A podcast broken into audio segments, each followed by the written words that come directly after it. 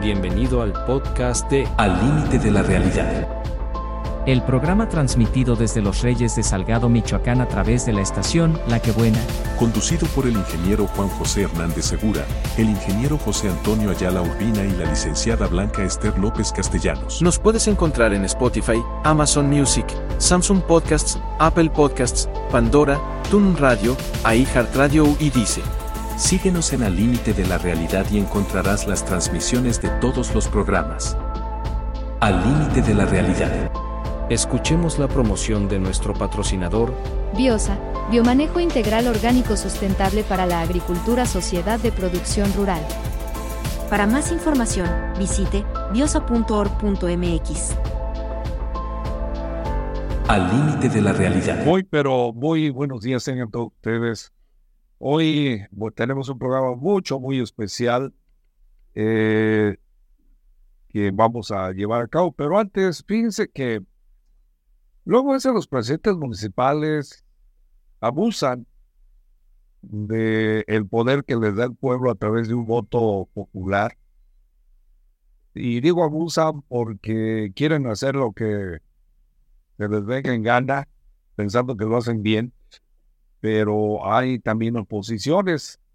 Hoy nos manda, y vamos a hacer una entrevista con algunos uh, de estos uh, presidentes de Tocumbo, de la cabecera municipal, paleteros, que me dicen, le comento lo siguiente, independientemente de ese comentario de que entrevistemos a alguien que suscribe eso que, que pues, nos envían y creo que lo, pues hay que, ¿cómo les diré? Hay que, sí, divulgarlo porque ya no estamos en la época de que el presidente hace lo que quiere, al cabo que nadie le dice nada o, todos nos quedamos callados. Y dice lo siguiente, comento lo siguiente, la presidenta municipal de Tocumbo tiene la intención de realizar modificaciones a la plaza de la cabecera municipal. Sin embargo, las propuestas presentadas afectan de manera notable la imagen tradicional, a la vez que afecta parte del legado y orgullo de nuestros padres y abuelos. De tal manera que algunos ciudadanos solicitamos una reunión informativa misma que se llevó a cabo el pasado sábado. Ahí nos informaron que los inicios de obra se pausaron ya que el INA, el Instituto Nacional de Antropología e Historia, se enteró y frenó las intenciones hasta supervisar y revisar el proyecto. Asimismo, se comprometió a no dar inicio de obra hasta recibir las recomendaciones del instituto y a su vez enterar a la ciudadanía. Pero parte de la población está nerviosa, pues dudan en la seriedad de la alcaldesa y temen que esto sea solo un capricho, a la vez que consideramos que lo que necesita, le urge a la plaza es una restauración y mantenimiento, no una plaza nueva, y que de existir los recursos se empleen en otras necesidades básicas y de mayor impacto social, como en la basura, el agua, auditorio municipal, etc. La presidenta no ha hecho oficial su compromiso, ni publicado en redes por lo que es importante, hagamos eco de esa inquietud. La actual propuesta del proyecto deja mucho que desear en materia técnica, de funcionalidad, estética y resguardo del patrimonio histórico y cultural del primer cuadro de nuestro pueblo. Atentamente, Fernando Andrade y demás paleteros del país que quieren a su pueblo y que no quieren modificaciones, sino restauraciones. Bueno, pues esta es una misiva y fíjate que está bien, Wittron, yo creo que tenemos que hacer un, un programa muy especial para ver ese tipo de contenidos, cómo a veces los presentes abusan. Ya la semana pasada habíamos dicho cómo las obras, sin ver más allá, sin el respaldo del de obras públicas, o a lo mejor ni sabe, por ejemplo, en Tinguinín, se ponen a construir eh, algo que puede ser necesario, pero no funcional por la forma en que la construyeron y que se deterioró la carretera. Y pues los gobiernos del Estado no tienen dineral para estar reconstruyendo. Pero bueno. Fíjate que lo comentabas y yo platiqué, hasta aquí se trae el, fragmento. Entrevisté a un ingeniero, a un sobrestante de caminos cuando hicieron la carretera aquí de que vino a supervisar el gobernador la carretera este, Buenavista Peribán y le pregunté cuánto tenía de vida esa carretera. Me dijo, de 10 a 15 años y tiene excelente mantenimiento. Le dije, ¿como cuál? Más o menos ya sabía. Dice, este, ¿cómo se llama cunetas? Dice, si no tiene cunetas, en menos de un año o año y medio, la carretera se va a acabar. Así de... Pues, e, entonces, en lugar de andar haciendo obras de relumbró, se deberían de poner los, presidentes municipales a hacer cunetas o a comprometer a los que colinan a la carretera a que hagan las cunetas o a ampliar, o a las cunetas, ¿no? Yo creo que es más barato una línea nada Acá tienen camiones de volteo, tipo de la basura, todo eso, pero en fin, yo creo que ese es un tema que habemos de abordar posteriormente porque pues hoy vamos a charlar con los presidentes municipales y, y, a lo mejor ellos ni siquiera se han fijado en eso. Pero hay cosas que sí están reclamando como es escrito y que van a ser y que sí, pero tiene un rato, pero no son sensibles, no son sensibles, eh, en este caso las autoridades del municipio de Tocumbo, a este tipo de peticiones. Y entonces cuando tienen una corrota, ellos duran tres años, se van y ahí dejan el problema y como que no debe de ser así, pero habremos de comentar eso porque hoy tenemos un invitado de lujo y estamos hablando del ingeniero Domingo Rodríguez López, quien echara a andar los trabajos del entonces fideicomiso gañero para campesinos de escasos recursos llamado FIOSER y que por lo menos aquí, de que yo me acuerdo, hubo muchas obras, la que más me tocó participar es la fundación del CONALEP que impulsó eh, para que se creara aquí en, en Los Reyes eh, el CONALEP y que bueno, vamos a platicar con él. Sí, es el fideicomiso eh, para obras sociales a campesinos de escasos recursos. Este, y bueno, pues también había que recordar que cuando se hizo el CONALEP, donde participamos, porque yo trabajaba con con Domingo, era el encargado de esta, de esta zona. También participó mucho y en, en paz descanse Fernando Oscano, que era el, el secretario general de la sección 68. ¿sí? Con él colaboramos, trabajamos, hicimos varias cosas. Y sincero, directamente este, involucrado con el fideicomiso, porque eran más bien cañeros encargados, de, digo, de, perdón, eh, ¿cómo se llaman? Bueno, los comisarios ejidales, este, las organizaciones cañeras, él entró, él entraba porque no querían, quien debería entrarle, no quería, entonces él aportaba.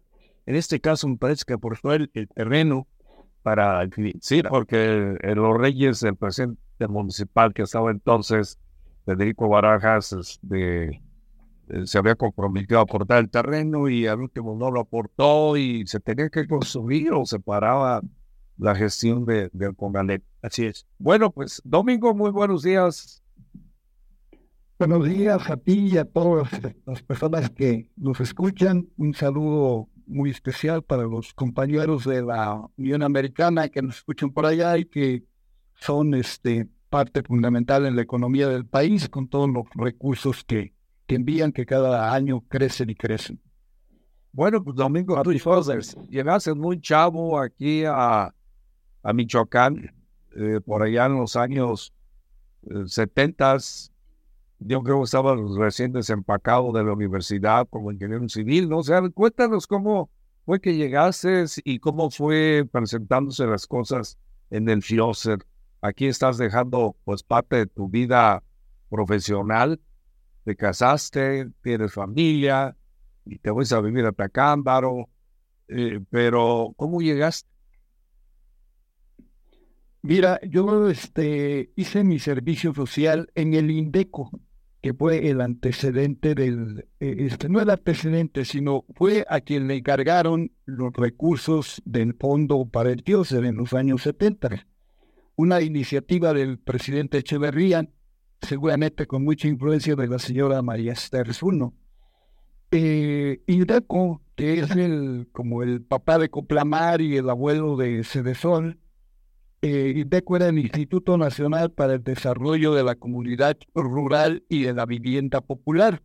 Cuando nace el fondo del FIOSER, le entregan a INDECO esos recursos que eran 70 millones de pesos al año, eh, y pasan cuatro años, aunque había la buena intención de apoyar a los cañeros, ahí se la pasan planeando hasta el 74, a dos años de que terminara su cuestión el licenciado Echeverría.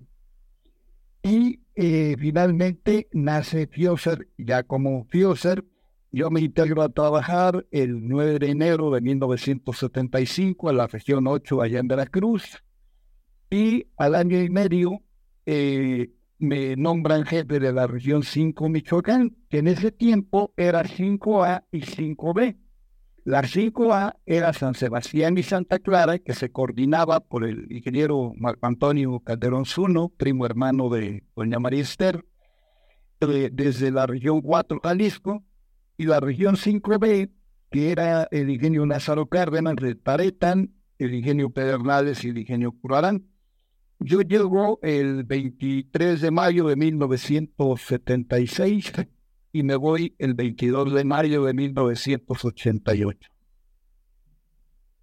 Eh, bueno, te vas porque se acabó el fideicomiso, pero antes de hablar de la, pues ahora sí, de la acabada que le dieron eh, al presidente que acabó con todos los fideicomisos, lo que de eso se, se, se acuerda que acabó con Conazuco, que acabó con genios, podríamos decir con infraestructura que tenía el país, el gobierno de apoyo al desarrollo económico, en fin, pues se lo da a particulares o lo desecha, se extinguen, se extinguen. Eh, ¿Qué hiciste o qué se hizo? Yo sé que te acompañó aquí nuestro amigo Roberto Buitrón, por lo menos aquí en esa región de los ingenieros Santa Clara y San Sebastián. Pero ¿cuáles son las obras que más te acuerdas? Bueno, un botón en todo Michoacán. O sea, mira, primero te, este, quiero hacer ese comentario. Yo no me voy porque se extinguiera el fideicomiso. Ciertamente, no sé si estaría planeada la fecha, pero pasado mañana, el 31 de julio del 88, es cuando se extingue el fideicomiso.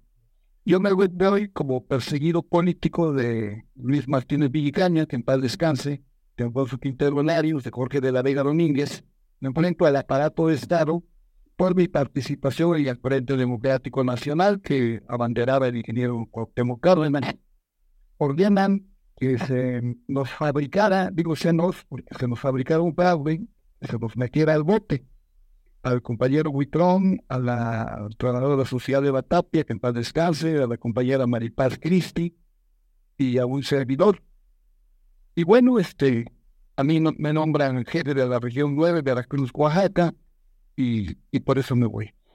Eh, bueno, ya entrando a tu pregunta, mira, yo creo que cualquier programa de transformación social está condenado al fracaso, no lleva como columna vertebral la educación.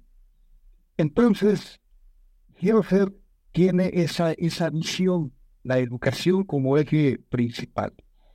Hay algo que consideramos el cerebro del Fioser, que era el arquitecto Iván Sergio Saltaña Fuentes, coordinador nacional del Fioser, y alguien que era el corazón que, que, movía al Fioser, era eh, eh, el antropólogo Oscar Romero Delgado, Oscar Juan Romero Delgado. Él era el que movía todo el Fioser. Él creó, fundó, gestionó más de 200 escuelas de nivel medio básico y medio superior, desde Los Mochis hasta Quintana Roo, desde eh, que sería Colima hasta Veracruz, desde Huizla hasta Ciudad Mante, a todo lo largo y ancho del país. ¿Qué era lo que nos interesaba eh, con el? Uno, la educación primaria, la educación básica estaba más o menos cubierta, aunque ciertamente a veces en espacios eh, este, inadecuados o con falta de infraestructura. pero eh, había que eh, la, la, educación media básica, la educación secundaria, no era de fácil acceso. Creo que debió ser algo que hizo fue a una distancia menor de 10 kilómetros fundar una escuela secundaria, gestionar y fundar una escuela secundaria. Aquí en, aquí en Tacámbaro, este, la escuela secundaria 2, de Ejido Alcaraz, el CKD, Chupio, Pedernal, Espuralán, Puricato, Cablote. Con eso estaba cubierta la educación media básica. Se gestionó el CEBETA 69. Yo llegué en, en mayo y en agosto echamos a andar el CEBETA 69 de aquí de, bueno, Ah, no, perdón. Eh, en, este, en, en, eh, la zona de Taretan eh, hicimos la escuela secundaria de Siracuaretiro, la de Taretan y la de Nuevo Hecho. Con eso teníamos cubierta esa área. Y en Los Reyes construimos la de Peribán con el presidente Cecilio Fernández, muy buen presidente, por cierto. Este, apuntalamos la, escuela secundaria técnica de ahí de, Santa Clara, la de Tocumbo, y construimos aulas, eh, mejoramos la infraestructura. Yo recuerdo construimos tres aulas en la escuela secundaria de, Cotija. Con eso teníamos ya cubierto el programa de educación media, media básica. El 11, el 10 de septiembre del año que yo llegué, de 1976, entregué siete autobuses para que esas escuelas fueran de, de concentración. Siete autobuses, de los cuales eh, creo que entregamos uno allá al Cebeta o a la ETA de, de los Reyes, que están en Cumbo, en Santa Clara, y entregamos un autobús ahí en, este, en Santa Clara, digo, perdón, en Tocumbo, en la Escuela Secundaria Técnica de Tocumbo, Siracuaretiro, en Nuevo Urecho, y aquí otros aquí en la, la región de Tacampa. En la secundaria 37 también. En la 37 aquí de, de Peribán, bueno, está en Los Ángeles. Sí. Ese día este, vino el ingeniero Manuel Garza Caballero, que era el director de Educación Tecnológica eh, agropecuaria en el país.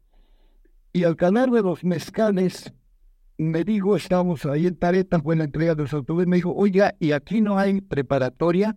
Le digo, no. ¿Por qué? Le digo, porque he estado muchas horas haciendo antesala en su oficina y no ha usted tenido tiempo de recibirme. Dice, no hay preparatoria porque usted no quiere, pero ahorita la hacemos. Y segundo, el Cebeta 89. Eh, con eso teníamos una escuela de educación media superior en cada zona cañera, una para Pedernales Curalán, después hicimos el colegio de bachilleres de Pedernales, otra para, para, este, para Taretan, con la creación del Cebeta este, 89, y el Cebeta de, de Santa Clara, que, eh, era el director, nuestro, mi amigo, este, nuestro amigo Efraín Vargas Telles, con quien conservamos hasta la fecha la la, amistad. Por eso teníamos cubierto este, eh, educación, eh, educación media básica, media superior, trabajamos a la par en la, eh, en, en, la básica, en hacer infraestructura en todas las escuelas primarias, y nos faltaba preescolar. Entonces en preescolar hicimos un convenio con la Secretaría de Educación, todavía estaba en artilleros del 47, para que nos permitiera capacitar niñas de secundaria que hubiera terminado la secundaria, ornarlas y cubrir el 100% de educación preescolar. Nos faltaba el nivel superior y teníamos un programa de becas que arrancara desde la educación media básica, dábamos mil becas mensuales, no apoyos, becas. A un muchacho le preguntamos cuánto ocupas para vivir en Morelia decía pues más o menos dos mil pesos al mes. Pues de dos mil pesos al mes era la beca. Dije, María, pues ¿por qué no en lugar de dar becas de dos mil pesos, dar mil becas? las otras de dar, eh, las dar de 500 y entonces en lugar de que sean 1000 van a ser 2000. Perdón, se gane y, van a ser 2000. No, pues les voy a dar 500 y entonces van a ser 4000, pero no se trata de darle un apoyo al muchacho, se trata de que él viva tranquilo, a que nosotros le vamos a exigir. Hicimos un programa, no había computadoras, hicimos un programa de 99 variables donde se tenía que cruzar por líneas, que el muchacho la mereciera y la necesitara. Bueno, pues ya teníamos este, cubierto con eso, apoyo a los estudiantes de superior, eh, escuelas para, para media superior, escuelas para media básica, jardín, este, infraestructura en educación básica, en primaria, jardines de niños. Y nos faltaba algo. Trajimos la educación inicial aquí a Michoacán es un programa piloto, Veracruz, Michoacán, y trajimos el programa de educación inicial para atención de niños de 0 a 5 años, piloteándolo en la zona cañera. En el 77 nos ingresan al sistema Coplamar, eh, en, me nombrado a mí delegado estatal de, de Coplamar, éramos dos, el profesor Gildardo González, director de NINI, Chan, y servidor como jefe regional de Fioser se crea el Coplamar con 16 entidades como el Fondo Candelillero, el Instituto Nacional Indigenista, este, el Fideicomiso de La Palma, los productos forestales de la Sierra Tarahumara, etc. Y eh, esto nos permite llevar eh, salud, llevar electrificación, agua potable, eh, atender a los cortadores de calle, que era el sector más, más vulnerable. Entonces, todo parte del proceso educativo, todo parte de la educación. El CONALEP, yo me acuerdo, me estaba recordando que nos hiciste el favor en el 83 de invitarnos a la inauguración del CONALEP 2, eh, ahí por el, donde estaba el antiguo aeropuerto. Fuimos al CONALEP 1 con nuestro jefe que instalamos ese año, fue en el 84, eh, que entró el ingeniero Manuel Medellín Milán y por ahí nos hiciste el favor de recibirnos en el Conalep Morelia. Y de ahí se deriva el Conalep Reyes, si mal no recuerdo. Así es.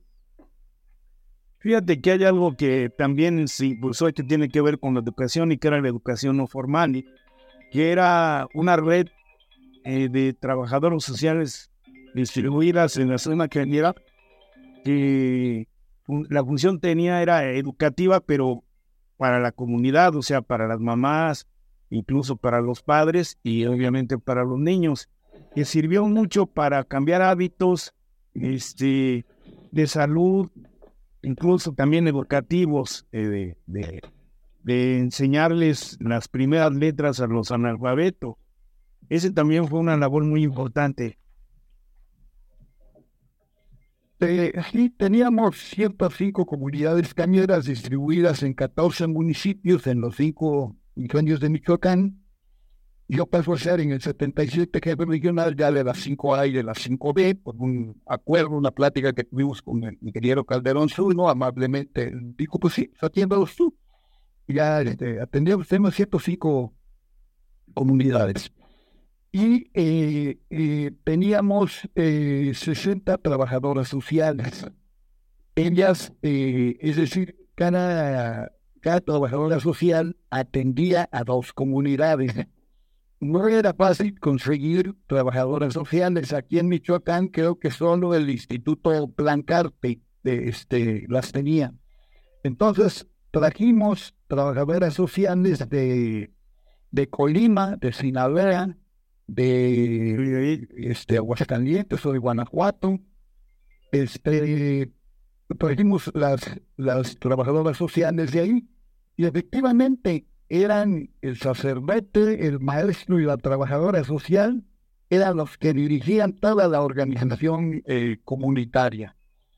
En esos años, y por el comentario que hiciste anteriormente, eh, traté con 75 presidentes municipales y de ahí siempre he comentado que hubo dos, y para mi gusto fueron los mejores. La señora María Esther Andrade de Tocundan y el señor Octavio García Sierra de Curicato. un señor muy admirable, falleció hace dos, tres años, a la edad de 96 años, que aprendió a leer a los 20, después de los 25 años aprendió a leer y, a escribir. Entonces, este, eh, lo que hicimos nosotros fue efectivamente ciudadanizar, trabajar con la gente, no para la gente. Yo ahorita, con esto que comentaban de los directores de obras, encuentro a muchos compañeros, directores de obras, que dicen, y no le tenemos ni un peso a la gente. Pues sí, pero tampoco le rindieron cuentas. Comentábamos con Ramírez Veroya en el 2020, que vino como precandidato, que lo recibimos 10 gentes aquí. Yo en ese momento estaba haciendo techos elevados para canchas deportivas en 200 mil pesos, mientras el Instituto de Infraestructura Física Educativa los estaba cobrando en 2 millones 700. Imagínate cuál, eh, con este negocio por ahí. Bueno, eh, Domingo, eh, ¿cómo consideras la actuación de FIOSE para el desarrollo de las comunidades? Eh, ¿Cómo se avanzó? ¿Cuál es tu, tu opinión, sobre todo en esta región? Mira, yo creo, primero, este, teníamos un equipo muy pequeño jamás fuimos, normalmente éramos 10 gentes eh, que teníamos eh, un, área administrativa de dos jefes, la administradora y secretaria, Pita Martínez, que nos está escuchando ahorita en San Luis Potosí. Este, teníamos un representante en cada región, el antropólogo Huitrón en Los Reyes, el compañero Marco Antonio Rojas en Taretan, este, la compañera Eva Tapia aquí en la zona de, Tacámbaro, eh, y eh, encargados de programa, la licenciada Maripaz Cristi, que era quien realmente quien movía la oficina, este, era eh, quien manejaba específicamente el programa de becas, el profesor Pablo Sanabria Orozco, en paz descanse, que era quien manejaba el programa de despensas, porque le entramos a todo. Pues mira, andamos hablando de tierra, conociendo las necesidades. Eh, se nos ocurrió, entre tantas cosas que hicimos, eh, comprar eh, electrodomésticos directamente a quien los vende, que no es la fábrica, es un fideicomiso que le vende a las tiendas departamentales. Se los dábamos a los cañeros y en la liquidación nos lo pagaban a precios, no sé, si un refrigerador costaba este 500 pesos, a nosotros nos los vendían en, en 300 y a ese precio se lo dábamos fiado a los, a los cañeros. Nos pusimos a vender ropa, el compañero Huitón por ahí anduvo, fuimos Aguascalientes y este, a, a comprar ropa de, de, fábrica ahí y se las vendíamos al precio, nosotros pagábamos los gastos de operación. Teníamos el programa de despensas con 27 productos de la canasta básica este, muy bien surtida. Este, bueno, pues, eh, pero ¿por qué hacíamos estos programas? Porque eran las necesidades que detectábamos en el campo. Era este, lo que nosotros a ras de tierra nos comentaban. Eh, allí en Tocumbo yo recuerdo, este, ahorita se me ha cerrado la plaza porque ahí está esa obra de, este, Pedro Ramírez Vázquez, es la, la iglesia. Me acuerdo, me acuerdo cuando se, se estaban, estaban pensando en tumbar la iglesia anterior para hacer esa, que fue el padre Adán Oyoki, con una comitiva, con don Manuel Espinosa, con los señores estos Cáceres, creo se apellidan, los molenchos que les dicen, fueron a, a visitarme a la oficina a ver con qué podíamos apoyar, con qué le entraba Dios, porque habíamos trabajado fuerte ahí. Sí, pues me dio no, pero pues yo a lo mejor dos, tres toneladas de cemento sí, sí les puedo dar con mucho gusto de, de, mi, de mi bolsa. Entonces, este, eh, la, las reservas no hay que inventarlas, ahí están, ahí las tiene la gente.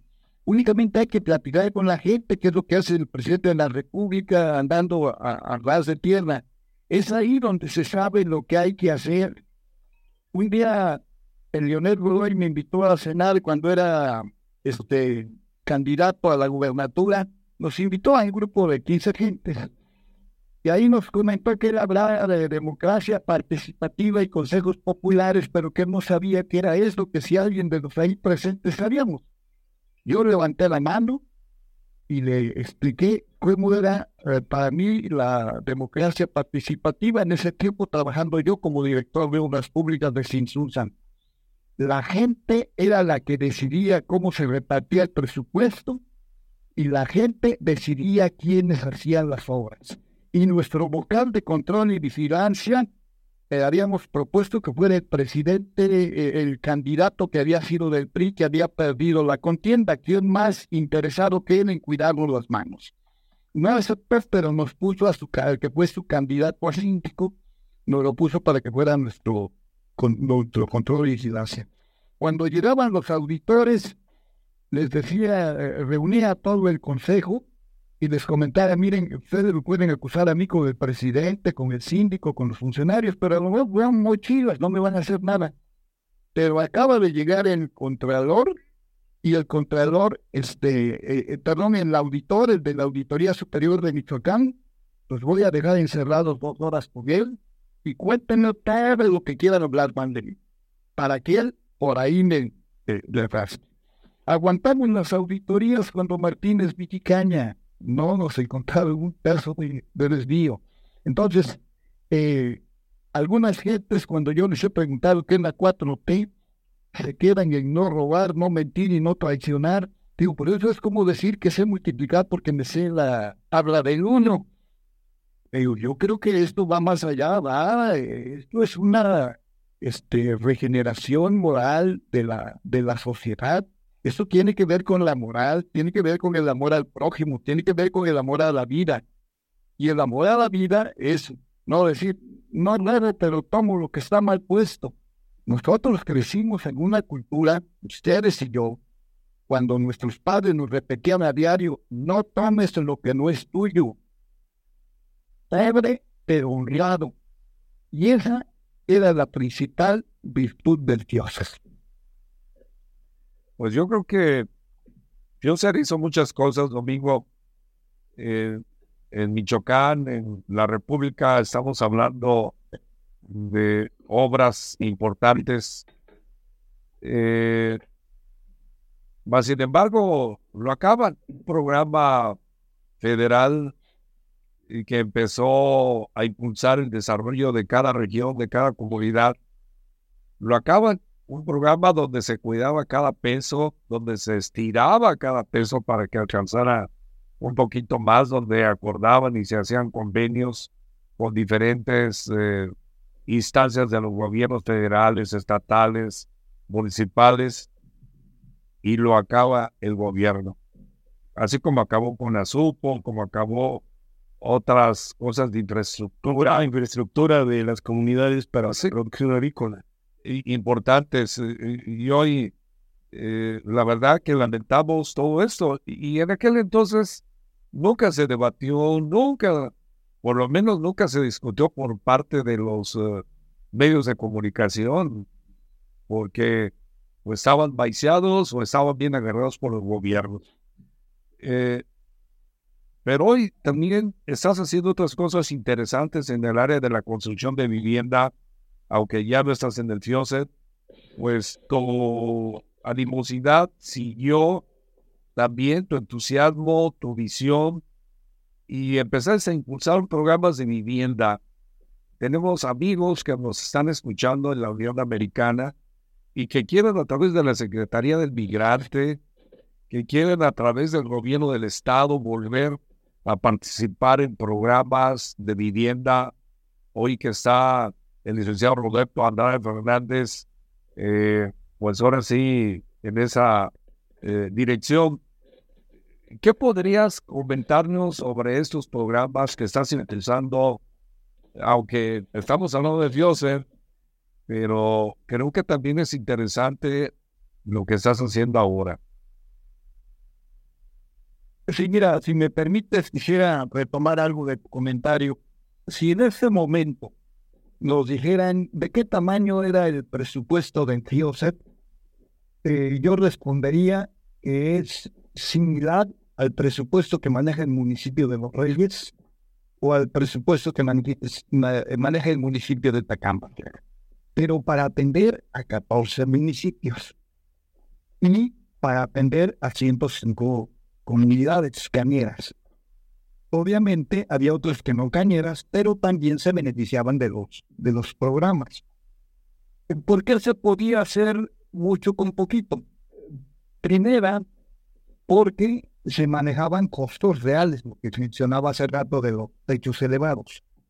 Manejaban costos reales de la construcción, lo hacíamos todo por administración directa.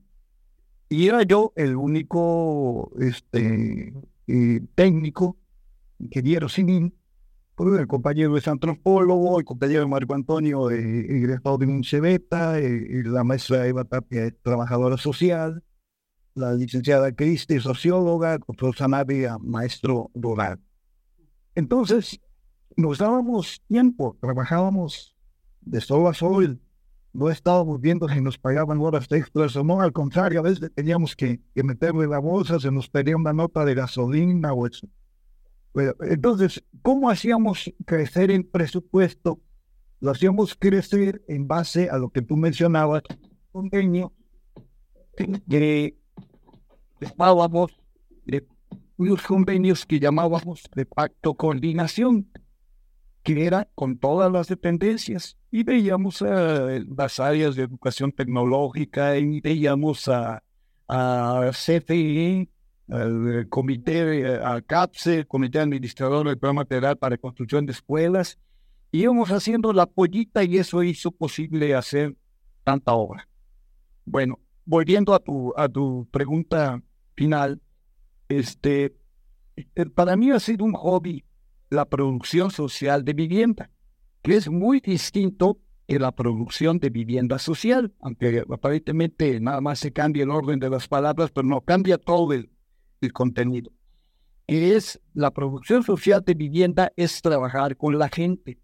Yo he trabajado mucho programas de vivienda de adobe en la región de Tubicato, he trabajado programas con CONAPO, he trabajado programas con CONAVI.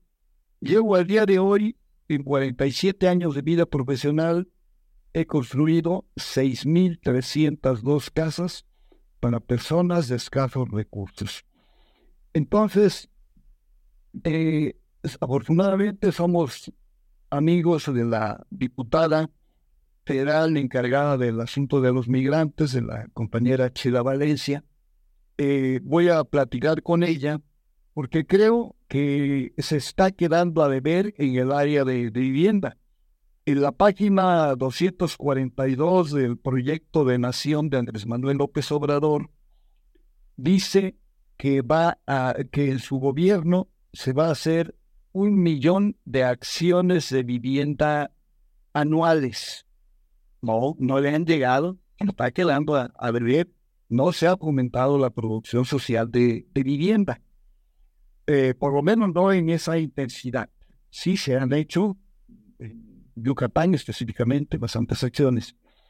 Entonces, creo que se tiene que aprovechar ese potencial que existe de los compañeros en la Unión Americana para que vayan haciendo un patrimonio aquí. Aquí está su tierra, aquí están sus raíces. Con una, con que hagan su ronchita allá y se vengan aquí a, pasar sus últimos años, este, creo que deben de tener un espacio digno para, para vivir. Eh, déjame rascarle tantito y en cuanto tenga ya más información, con gusto este, nos, nos, ponemos de, nos ponemos de acuerdo. Porque esa es una cuestión muy importante para todos, no solo para los migrantes, ser tener un patrimonio, el que llegues con la certeza de que vives en un espacio propio y digno, que no estés pensando que ya te van a venir a cobrar las ventas y que no tienes para pagar, que no eh, vives pensando a ver a qué hora te van a pedir este, la casa, en fin. Este, creo que ese es el, eh, ese es uno de, los patrimonios que debemos afianzar durante nuestra vida útil. Y la otra, pues apartar un terrenito allá en el panteón, ¿verdad? Que es la única tierra segura que tenemos. Muy pues vamos a ir cerrando ya el programa. Sí, mira, este, yo por desgracia aquí en la región en las comunidades cañeras después del FIOSE, que ya tiene más de 40 años que desapareció, si acaso han hecho una aula o han hecho un mantenimiento ahí de las obras de agua potable o de drenaje, ¿qué quiero decir? Que en más de 40 años no han hecho casi nada. Ni el gobierno federal, ni el gobierno estatal, ni el gobierno municipal. Han hecho un poco. La infraestructura que tienen las comunidades cañeras la hizo el FIOSER. Entonces esto nos da una idea pues, del abandono que han tenido las comunidades a partir de que se les dejó de, apoyar con fideicomisos como fue el FIOSER. Y eso es lamentable. Y es una cuestión de reflexión, porque eh, si bien es cierto, y lo decimos a cada rato, el neoliberalismo acabó con toda la infraestructura de apoyo a, social, de apoyo a las comunidades y a la gente, también es importante destacar que luego se echa todo al cajón del neoliberalismo, pero sin embargo, en los regímenes anteriores también hubo cosas rescatables que no se han rescatado, como es el caso del FIOSER. Yo creo que es una experiencia interesante que debieran de, los nuevos gobiernos de tomar en cuenta, analizarlo, ver los, los resultados y pues refuncionalizarlo, porque además algo muy importante que tuvo el fideicomiso era la participación de las comunidades. Nosotros decíamos, el FIOSER no regala, apoya el esfuerzo de la gente, porque en todas las obras, aunque fuera la tercera parte, cualquier cosa, a la gente le tenía que entrar en el apoyo. Y en el caso de las becas, aquí en mi región, y lo quiero decir, tuvimos un gran apoyo de Carlos González, que era el el de, ¿cómo se llama? El tesorero, tiene un cargo ahí de finanzas, jefe de finanzas de, del ingenio San, Sebastián, que lo voy a balconear, pero ya tiene muchos años de eso. Hacíamos la reunión de evaluación con todos los directores, este, eh, representantes cañeros, para ver, leíamos los resultados de las, de las, del levantamiento de los datos que hacían los trabajadores, que además no eran de... Y no, pues este tiene una liquidación muy, muy baja, ¿no? veían liquidaciones y calificación. Y ya en corto me dice, ¿sabes qué? Tal persona efectivamente tiene muy poco este, caña, pero tiene camiones, tiene huertas de aguacate para que se pongan las pilas. Y pues ya empezábamos a investigar y venía para abajo, ¿no? Entonces había esa participación comprometida que nos hacía que los, se nos escapaban algunos, porque así es, pero que las becas llegaran a, donde deberían de llegar. Y hay este, cuestiones ejemplares, como es el caso de la esposa de Cuauhtémoc Martínez, y hizo su carrera gracias a una beca de superior, de, nivel profesional, a través de, de fideicomiso, una beca. Bueno, poner un ejemplo, poner un ejemplo, Perfecto. Bueno, pues eh, Salvador Lázaro Ochoa dice saludos, ingeniero Juan José, y también un saludo para el ingeniero Domingo y al antropólogo Roberto Huitrón, grandes aliados de la educación en aquellos años, en especial del plantel Congalet Los Reyes. Rubén Godínez, quien fuera director de la Escuela Secundaria 5 de Febrero de Peribán, dice, buenos días, Juanjo. Felicidades a tu invitado. Buen trabajo en favor de la educación regional. Bernardo Andrade, desde Querétaro, también manda un buen saludo. Edgar Gabriel Oseguera Medina, Blanca Esther López Castellanos. Pues, ingeniero, el tiempo se nos está terminando. ¿Algún último comentario? Bueno, eh, más que nada agradecerte, ingeniero, porque a veces a los dos o tres meses que uno sale de una chamba ya no se acuerdan de uno. Y aquí vamos a cumplir 35 años que se terminó el Kioser salimos a la calle, yo creo que Roberto, tu servidor, él allá en Reyes, Tacámbaro, con la frente en alto, y siempre encontramos a alguien que nos dice, oiga, usted me dio un apoyo para esto, oiga, yo tengo en mi casa, gracias a usted. Este, e, es, muy satisfactorio eso. No tenemos las grandes mansiones, vivimos modestamente como cualquier empleado de, de gobierno.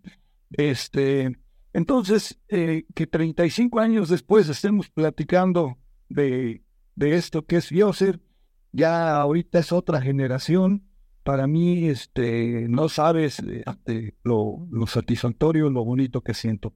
Te agradezco y ojalá podamos tener eh, ocasión posterior de estar ahí en Los Reyes y de platicar en vivo todas estas anécdotas que tenemos, que muchas cosas pues se quedan por ahí sin, sin decir. Yo concluyo con esto. Hace tiempo de echar unas carritas a Tubicato. Salió un grupo de maestros eh, que estaban comiendo ahí y de pronto se desprende uno de ahí me dice, ustedes, este, el ingeniero Domingo Rodríguez, sí, a tus órdenes. Y pues con mucha emoción me dice que yo estudié gracias a usted. Usted mandó una trabajadora social a mi casa a hacer un estudio para que me dieran una beca. Eso pues no tiene precio, ¿verdad? Dice como, como eh, el agradecido soy yo que me permitiste una beca, de Que, de ejemplo que pone en Twitter. Muchas gracias, ingeniero. Roberto, un gusto saludarte. Igualmente, tenemos mucho que platicar y por ahí estaremos. Claro, nos faltó hablar de los caminos rurales, nos faltó hablar de la vivienda que se apoyó y de, de, pues mucha infraestructura, sistemas de agua potable, drenaje, eh, red eléctrica, eh, bastantes cosas, pero ya habrá otra ocasión, eso fue para que la gente nueva, la que nunca conoció al Fiose, pero que a lo mejor sus padres salieron favorecidos, o los abuelos, eh, porque estamos hablando ya de dos o tres generaciones, eh, a través de estos medios, pues no escuchen nada más balaceras y, y, que se están matando por allá, y que, sino que escuchen parte de la historia que se fue gestando gracias al impulso de gente como ustedes, como Domingo, como Huitrón, y que pues no fueron funcionarios que se robaran el dinero, que tuvieron también sus brocas, pero por cuestiones ideológicas o en fin, pero que ahí están en el campo de batalla. Ojalá nuestros funcionarios municipales pudieran entender esto, que hicieran mejor las cosas y que no se fueran en pos de quitarle a los demás lo que no les deben de quitar. Muchas gracias. Gracias a ustedes. Nos vemos hasta luego. Nos vemos domingo. Gracias. Bueno, pues eh, estuvimos con el Domingo Rodríguez López y tenemos también más, más comentarios. Nos habla Rafael Pulido. Dice, buen día, ingeniero. Referente a tu comentario de la plaza de Tocumbo, te digo que yo trabajé cuando se construyó la actual y te aseguro que los materiales y mano de obra fueron los mejores y de alta calidad. La obra se realizó en su mayoría con apoyo económico de la población. Es un grato recuerdo de aquellos que pusieron a Tocumbo a nivel internacional.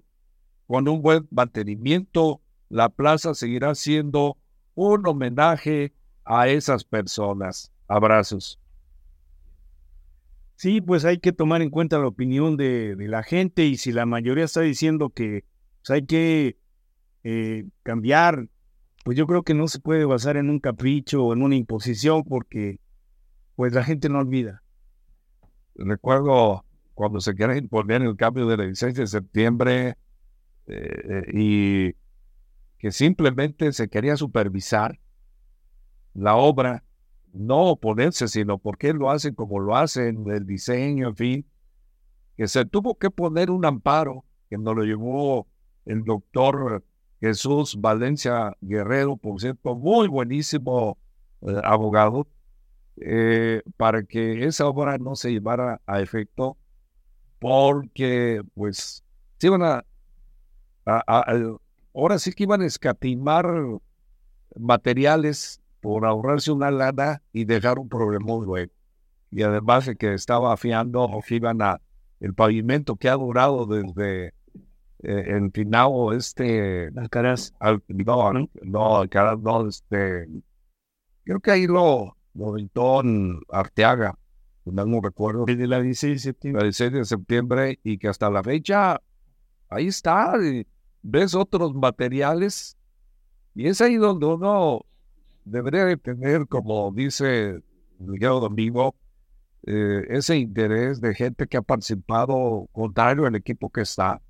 Para que supervise que las obras realmente sean funcionales, que tengan todo lo adecuado, duradera, bien compactado, duraderas. No que luego hacen un pavimento ahorita y al rato ya está todo. La plaza alrededor, no sé si fue Arteaga o Alcaraz que hizo la pavimentación ahí, de, que es propiamente alrededor del cuadro. Está, el pavimento está mejor que los que han construido hace dos o tres años, ¿no? Así es. Bueno, pues hay, hay, cosas que comentar y ojalá. Yo sé que a veces los presidentes municipales no pueden andar en todo, no pueden dislocarse, no andar en un lado, en otro, en las comunidades, pueblos, supervisando, por eso tienen a su gente. Pero sí, de esos comentarios que les hacemos, deberían de poner un poquito de atención y recorrer esas cosas principales. A veces los presidentes hacen obras de renumbrón, mandó de un desarrollo económico que tanta falta nos hace. Como que pierden la visión, como que hay que darle ese trajecito, aunque mañana pasado ya nos ido, se deseche y adiós, dinero se a la basura. El gran problema es que siempre saben lo todo, saben de arquitectura, saben de ingeniería, saben de sistemas hidráulicos, saben de todo. Y la verdad, pues digo, hay que pues ser humildes y saber que hay gente que sí sabe más que nosotros y que además está muchas veces en el equipo.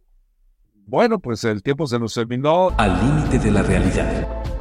Conducido por el ingeniero Juan José Hernández Segura, el ingeniero José Antonio Ayala Urbina y la licenciada Blanca Esther López Castellanos. Nos puedes encontrar en Spotify, Amazon Music, Samsung Podcasts, Apple Podcasts, Pandora, TuneIn Radio, iHeartRadio y Dice. Síguenos en Al Límite de la Realidad y encontrarás las transmisiones de todos los programas. Al Límite de la Realidad.